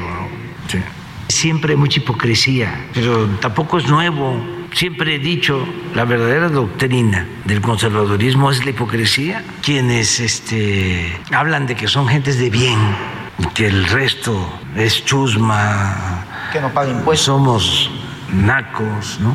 No saben que los nacos estamos de moda cuando se les descubre pues, lo que son realmente. Cuando enseñan el cobre, ¿qué es lo que está pasando? Pues ahí está lo que dice el presidente López Obrador. Mauricio Tabe, pues eh, dio acuse de recibo de estas acusaciones y le respondió a través de sus redes sociales también en Twitter. Eh, hoy López Obrador se lanzó contra mi papá en la mañanera. La diferencia es que mi padre reconoció su error y se disculpó. A diferencia del presidente que es incapaz de reconocer algunos de sus múltiples errores que hunden a diario a nuestro país. Es lo que dice el señor Mauricio Tabe, alcalde de Miguel Hidalgo, eh, al presidente López Obrador, luego de sus dichos hoy en la mañanera. Lo cierto es que lo ocurrido más allá de esta pelea política y quieren politizar y quieren decir y quieren hacer. Lo cierto es que el señor, y ahí están las imágenes, no es un secreto, el señor pues amenazó con un cuchillo, le dijo te lo voy a clavar, se lo dijo al trabajador del INVEA eso es un hecho, eso no se puede, eh, no se puede ocultar porque ahí están las imágenes y pues el señor, eh, el, padre de Mauricio Tabe, el señor Daniel Tabe, pues definitivamente está ahí evidenciado en su reacción. En efecto, no se justifica, pero tampoco las disculpas son suficientes. Imagínese usted que el dueño de uno de los restaurantes en Polanco o de esto de la alcaldía Miguel Hidalgo amenazara así a algún funcionario de la alcaldía. Bueno, pues estaríamos hablando de otra cosa. Definitivamente, pues no, no, no se justifica, pero también tiene que seguirse como si fuera un ciudadano ciudadano cualquiera, ¿eh? Porque eso definitivamente puede ser un delito. Eh, información de último momento, Milka Ramírez, ¿qué hay en el Senado? De último momento, el Senado de la República acaba de avalar la licencia del senador Américo Villarreal, entonces pues ya es nuevamente senador con licencia. Esos de Morenas en lo que quieren con la Cámara Alta. Vámonos eh, con música, vamos una pausa. En el Gavilano Paloma, está un, también un gran clásico de José José. Súbale 2 con 24 minutos. Regresamos aquí en A la Una. Hay que ver es el amor que vuelve a quien lo toma. Gavilano, paloma. No le cambies. Estás en A la Una con Salvador García Soto. Información útil y análisis puntual. En un momento regresamos. Ya estamos de vuelta en A la Una con Salvador García Soto tu compañía diaria al mediodía. Casi todos sabemos que, pero pocos sabemos amar. Es que amar y querer no es igual, amar es sufrir, querer es gozar. El que ama pretende servir el que ama su vida la da. El que quiere pretende vivir y nunca sufrir, y nunca sufrir. El que ama no puede pensar, todo lo da, todo lo da. El que quiere pretende olvidar y nunca llorar, y nunca llorar. El querer pronto puede acabar. El amor no conoce el final. Es que todos sabemos querer, pero pocos sabemos amar.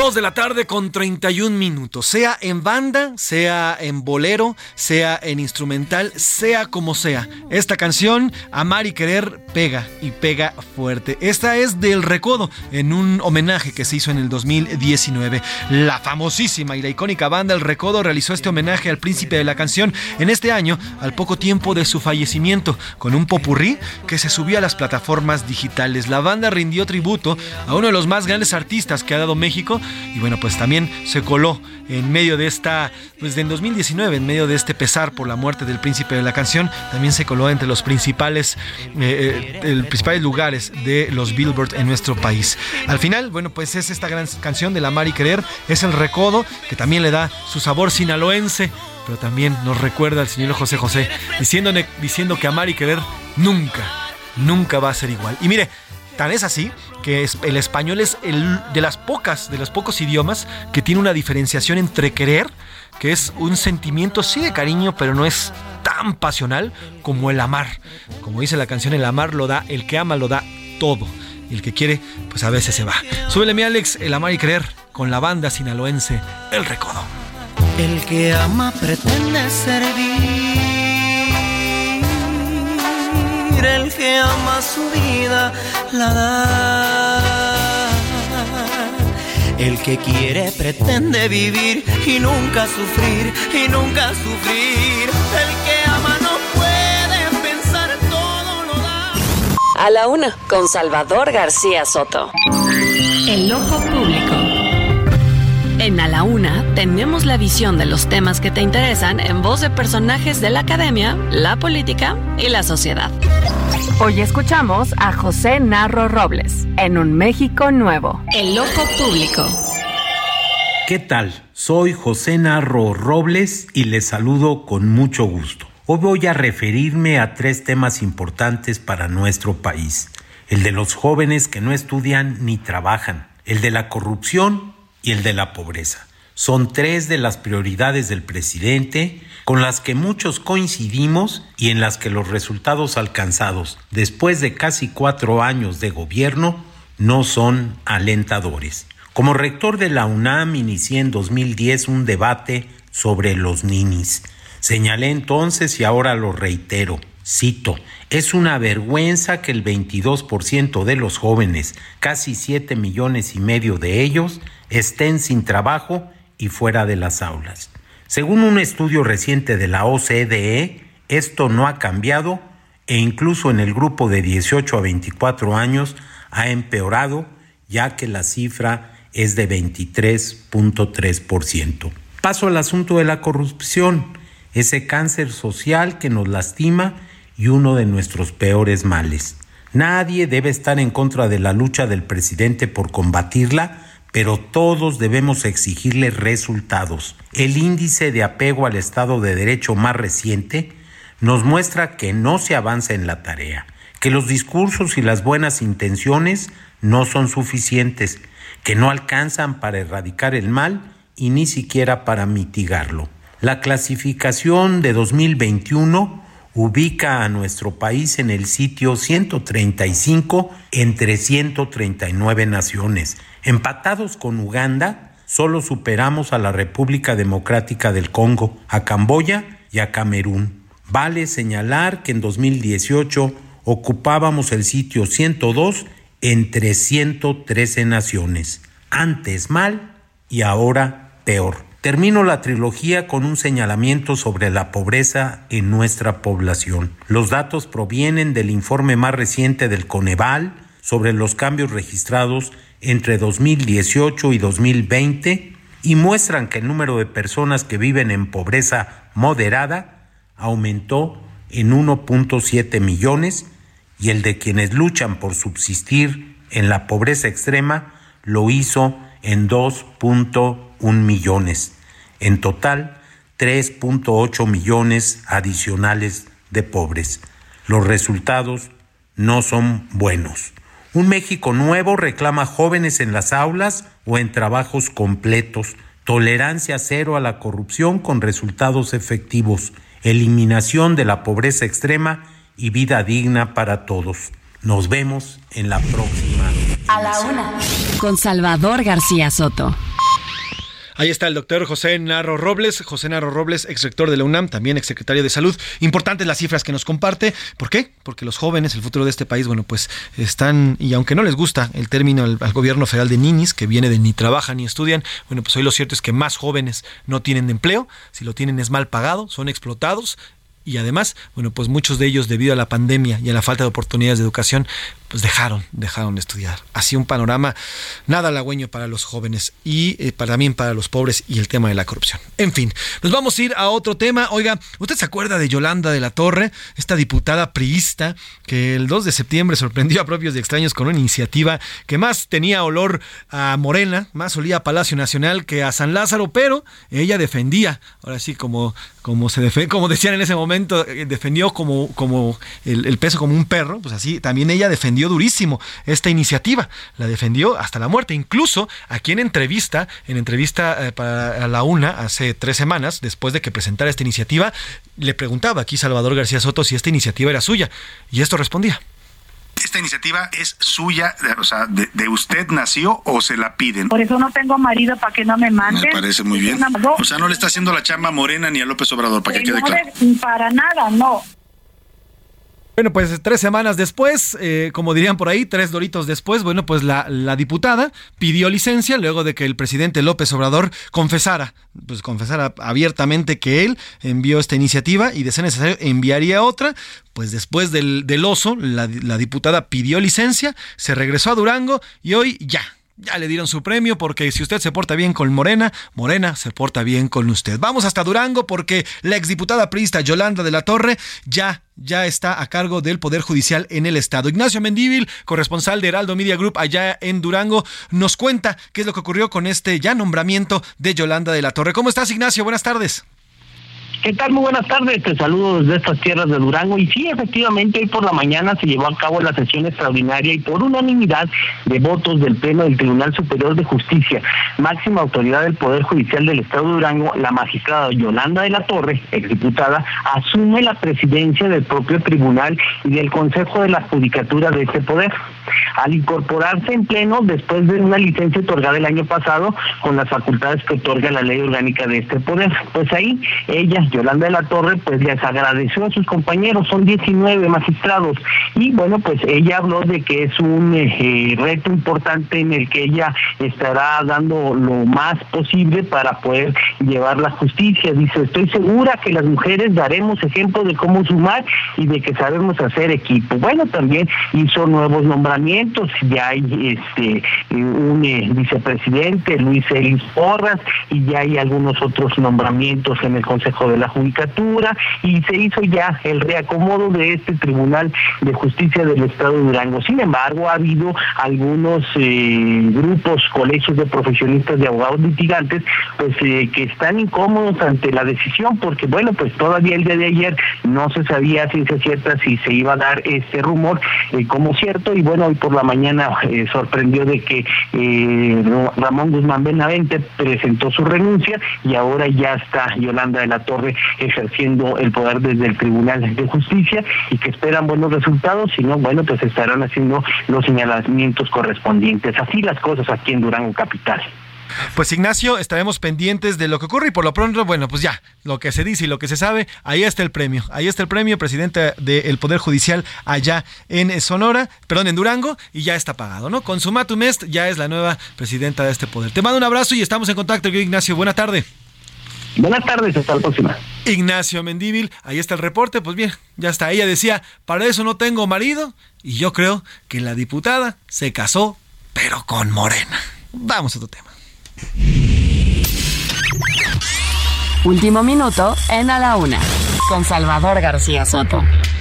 Dos notas importantes de último minuto. La primera de ellas, ya tocó tierra el huracán Ian, ya está tocando en estos momentos tierra en las costas de la Florida. Eh, está causando fuertes vientos, hay imágenes impresionantes. Incluso, fíjese, le vamos a compartir en estos momentos en arroba S. García Soto y arroba soy Pepe Macías, algunos eh, eh, ciudadanos de la Florida desde sus casas, mire, en las calles están viendo tiburones literalmente tiburones porque la mar ha llegado hasta las calles empujada por este ya este huracán y bueno pues naturalmente se lleva a todos los animales. Hay tiburones en las calles el mar ya le decía se había recorrido cerca de 4 o 5 metros hacia atrás y al final bueno pues está regresando los vientos están entre 250 y 300 eh, kilómetros por hora. Está pegando ya este huracán Ian allá en la Florida y le tendremos el reporte porque Acuérdese, apenas son la colita. Cuando llegue, cuando llegue el ojo del huracán, pues le tendremos más información. Y bueno, pues además eh, de, esta, de esta información, bueno, pues también está ya el secretario de Hacienda, está compareciendo ante la Cámara de Senadores, ante los senadores, ayer lo hizo ante los diputados. Vamos a escuchar parte de esta comparecencia. Congreso. Esto gracias al sólido desempeño de los ingresos y la prudencia del gasto. En este tema me gustaría resaltar que la administración del presidente Andrés Manuel López Obrador presenta el menor incremento del saldo de deuda comparado con los gobiernos anteriores.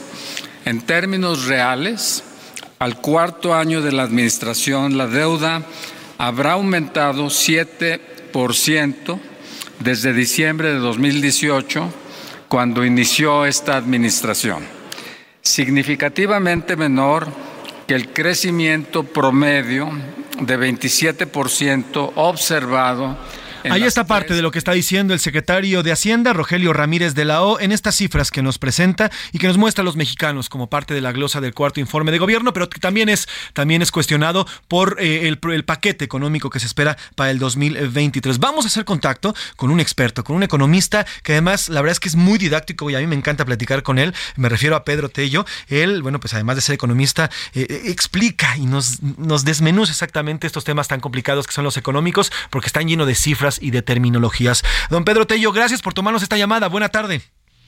Buenas tardes, José Luis. Soy yo quien agradece el favor de la invitación y estoy aquí a sus órdenes. Al contrario, don Pedro. Oiga, quiero arrancar. A ver, ayer el secretario de Hacienda nos dice, no somos adivinos, hacemos un paquete y hacemos pronósticos con base en lo que tenemos. Sin embargo, pronostica un crecimiento del 3% para el 2023, cuando instancias internacionales como el Banco Mundial, como la OCDE, no lo dan más allá del 2%. Incluso hay unos que se van hasta el 5%. ¿En qué reside esta diferencia de perspectivas y también de pronósticos en cuanto a la economía se refiere a nuestro país, Pedro? Yo diría que hay dos cosas que vale la pena tomar en cuenta. La primera es que cuando la Secretaría de Hacienda y Crédito Público comienza a diseñar el presupuesto de egresos e ingresos de la Federación que ha entregado ya a los legisladores, lo hizo en un ambiente económico nacional e internacional donde prevalecía una situación menos complicada de la que se ha presentado particularmente en las últimas semanas. Eso seguramente los llevó a suponer el crecimiento con el que cerraremos el año 2023 será del orden del 3%, aunque ya en este momento en el plano internacional analistas extranjeros, pero también las firmas de consultoría que mes a mes consulta o encuesta el Banco de México, ubican el crecimiento de la economía mexicana para el año siguiente en un porcentaje que equivale a menos de la mitad de lo que el propio gobierno federal ha estimado. Ahora el promedio de crecimiento que se espera es del 1.2% y eso significa dos cosas. Primera y la más importante, cuando se elabora un presupuesto de ingresos asumiendo que la economía tendrá un crecimiento del 3%, se asume que las ventas y la recaudación eh, asociada por el impuesto al valor agregado será el de una economía con un avance de esa naturaleza.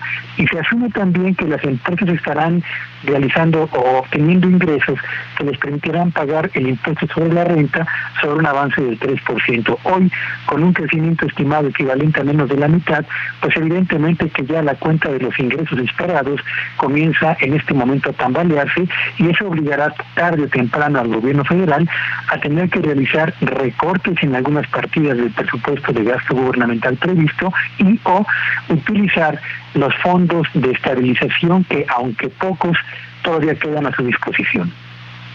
Ahora, Pedro, ¿qué pasa cuando, eh, me refiero al presidente López Obrador, el mismo secretario de Hacienda, nos dice a los mexicanos, por ejemplo, en este año que íbamos a crecer 5% y bueno, pues hoy han ido reduciendo al grado de llegar a menos del 2%, 1 por 5, 1.43% para este año. ¿Qué pasa? Me refiero porque al final la palabra del presidente pesa en el tema macroeconómico y también en el microeconómico. ¿Qué pasa cuando el presidente hace estas, estos pronósticos pero al final fallan y pareciera que es constante porque él dice un número y la realidad, pues la realidad lo golpea con otro número?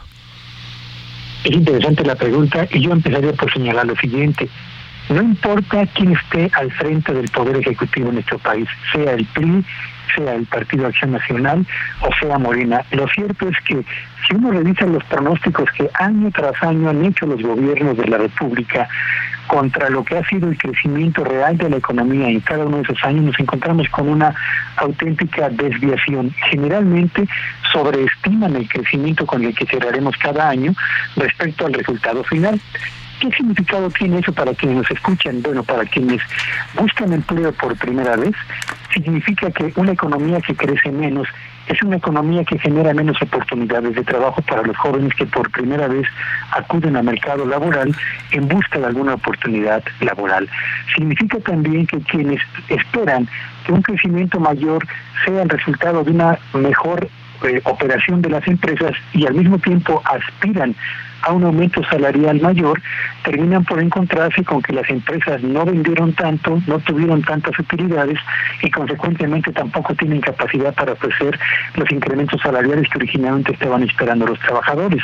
Y para una economía y un país como el nuestro, con tantos niveles de desigualdad, entre quienes más ganan y quienes menos obtienen ingresos y más necesitan apoyos, una economía que avanza menos significa que generará menos riqueza y consecuentemente menos oportunidades para apoyar de la mejor manera posible a quienes más lo necesitan, es decir, menores oportunidades para mejorar el bienestar de la mayor parte de las familias en México. Eso es lo que significa la diferencia entre el estimado de los, de los gobiernos respecto al crecimiento que esperan y lo que la realidad termina por imponer en la economía mexicana.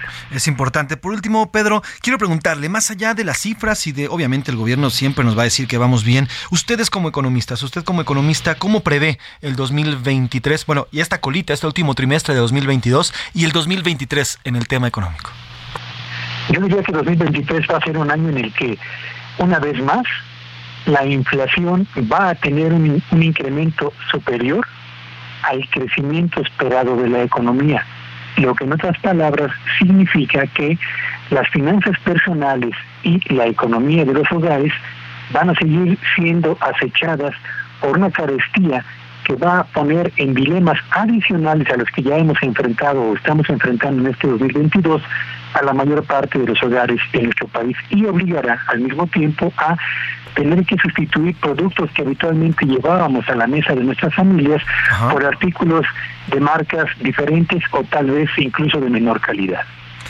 Pues estaremos pendientes, Pedro. Gracias como siempre por tomar la llamada y sobre todo por explicar también estos temas tan complicados y tan importantes además para los mexicanos que bueno, pues a guardar el dinero y a cuidar el dinero porque es importante y el trabajo también. Le mando un abrazo y gracias de verdad por como siempre por tomarnos el contacto y la llamada. Que tenga buena tarde, Pedro. Gracias y buenas tardes a todos. Pedro Tello Villagrán, él es economista y bueno, pues ya lo escucho. La verdad es que es un gran explicador de estos temas complicados. Vamos al entretenimiento, ya está Anaí Arriaga con Alejandra Guzmán. Cuéntanos, buena tarde, Anaí. El entretenimiento con Anaí Arriaga. Poco a poco conseguí fijar tu atención en mí. ¿A qué esperas? Por favor, ven aquí.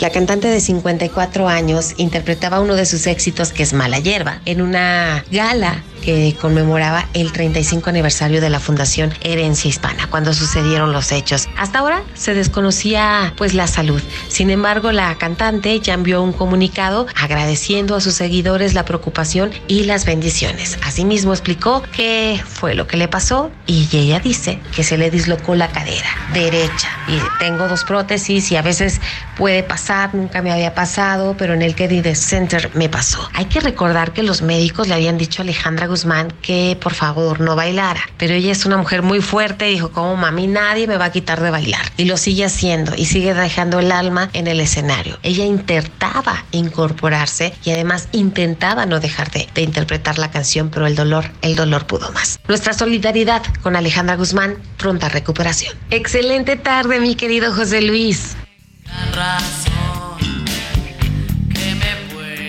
Pues ahí está, ahí está, que se recupere pronto la gran Alejandra Guzmán y gracias por la información, Anaí Arriaga. Dos notas rapidísimas. Desde el tribunal nos comentan que en punto de las 5 de la tarde, cerca de esta hora, van a votar ya la decisión en cuanto a si es válida o no la elección de eh, Tamaulipas, así que 5 de la tarde el tribunal electoral va a tener el tema. Y bueno, pues eh, por último también eh, falleció lamentablemente el periodista Miguel López Azuara. Él fue fundador de Proceso junto con Julio Scherer. Si quiere conocer parte de esta historia, le recomiendo el libro de los periodistas de Vicente Leñero. Ahí se cuenta, pues desde que lo sacan de Excelsior, la fundación también de la revista Proceso y también, bueno, pues el, tema, el tema de la jornada. Pues ahí estamos eh, y bueno, pues lamentablemente falleció el periodista Miguel López Azuara. Vámonos a los deportes que ya se nos estaba adelantando con la música aquí mi, mi buen Alex. Vámonos a los deportes. Los deportes en A la Una con Oscar Mota. Señor Oscar Mota, qué decepción. La decepción mexicana son son un verdadero flan. Eh, mi querido Mafren, José Luis Sánchez. ¿Cómo estás? Un gran abrazo. Hoy un gran día para ganar. México pierde 3 a 2 contra la selección de Colombia. Se había adelantado 2 a 0. Eh, tenemos que empezar a hacer estos eh, referéndums o este tipo de cosas medio extrañas que ahorita ya hace el gobierno para pedirle a la FIFA que los partidos, los partidos duren 45 minutos, ¿no? O sea, por favor. en 45 minutos creo que podemos pelear, creo que podemos ser campeones del mundo. Después, si ya vienen obviamente hasta los 90, pues definitivamente la vamos a, a tener ahí en un asunto. Eh, resulta que Colombia eh, había sido superado plenamente, un gol eh, muy bueno, eh, me parece con buena jugada de Alexis Vega, que dio 45 minutos muy interesantes, gol de Arteaga, comete un penal a Antuna, viene el propio penal de, de Vega, pero luego viene un asunto, una revolución que hace Colombia, que ojo, Colombia no va al Mundial. Eso es lo peor de todo, además. Ni siquiera alcanzó el tema del repechaje y ya está en, una, en un proceso para el próximo Mundial, larguísimo, cuatro años. Cuatro años. Sacan a Radamel Falcao, sacan a James Rodríguez, sacan a otro jugador también ya veterano y entonces entra Santos Borré, que tuvo ahí un pasado interesante con River Plate, hasta ahorita ya en, en el fútbol europeo. Entra Sinisterra y bueno, de Colombia se transformó eh, en Francia, se transformó en Brasil, se comió a la Argentina y nos terminan ganando 3 a 2. La realidad, insisto, es que México contra los sudamericanos no pudo. Uruguay también en media hora nos vacunó y nos metió también tres goles. Y, y en una cancha, yo no sé si ustedes, eh, tú mi querido Mafren, creas en estas eh, eh, situaciones medio extrañas, pero en esa cancha, el Levi's Stadium, hace muchos años, un equipo sudamericano, Chile, le metió 7-0 a México. Le metió el idem también. Exactamente. Oye, no mi, se mi querido este, Oscar, ¿cómo ves a la selección para Qatar? Ya prácticamente a dos meses. de- Eh, el, tata, el Tata Martino verdaderamente le urge más que acabe la Copa del Mundo que inicie. no quiere saber nada. Ya, eh, que le vaya como le tenga que ir. Es complicado. Polonia ayer termina ganando a Gales. Argentina gana este, a Jamaica. Y ojo con Arabia Saudita, que todo el mundo dice, ¡ay, le vamos a ganar fácil! Empató 0-0 con Estados Unidos. Entonces, va a ser complicada la Copa del Mundo. ¿Qué, ¿Cuál es tu pronóstico rapidísimo? Yo creo que por lo menos cuatro puntitos de México en, en- en la Copa del Mundo. Pero o sea, va a ser gana uno, empata uno y pierde uno. Es correcto. Así nada más. Yo creo que sí. Y yo, yo voy menos, ¿eh? No esas nada más gana uno contra Arabia y los demás los pierde. Va a ser complejo. Gracias, mi querido Oscar Mota. Hoy un gran día para Como ganar. siempre, los deportes con Oscar Mota. Así nos despedimos a nombre del titular de este espacio, el periodista Salvador García Soto y de todo este gran equipo. Yo soy José Luis Sánchez Macías y está usted informado. Feliz miércoles, pásala bien. Buen provecho. A la Una con Salvador García Soto.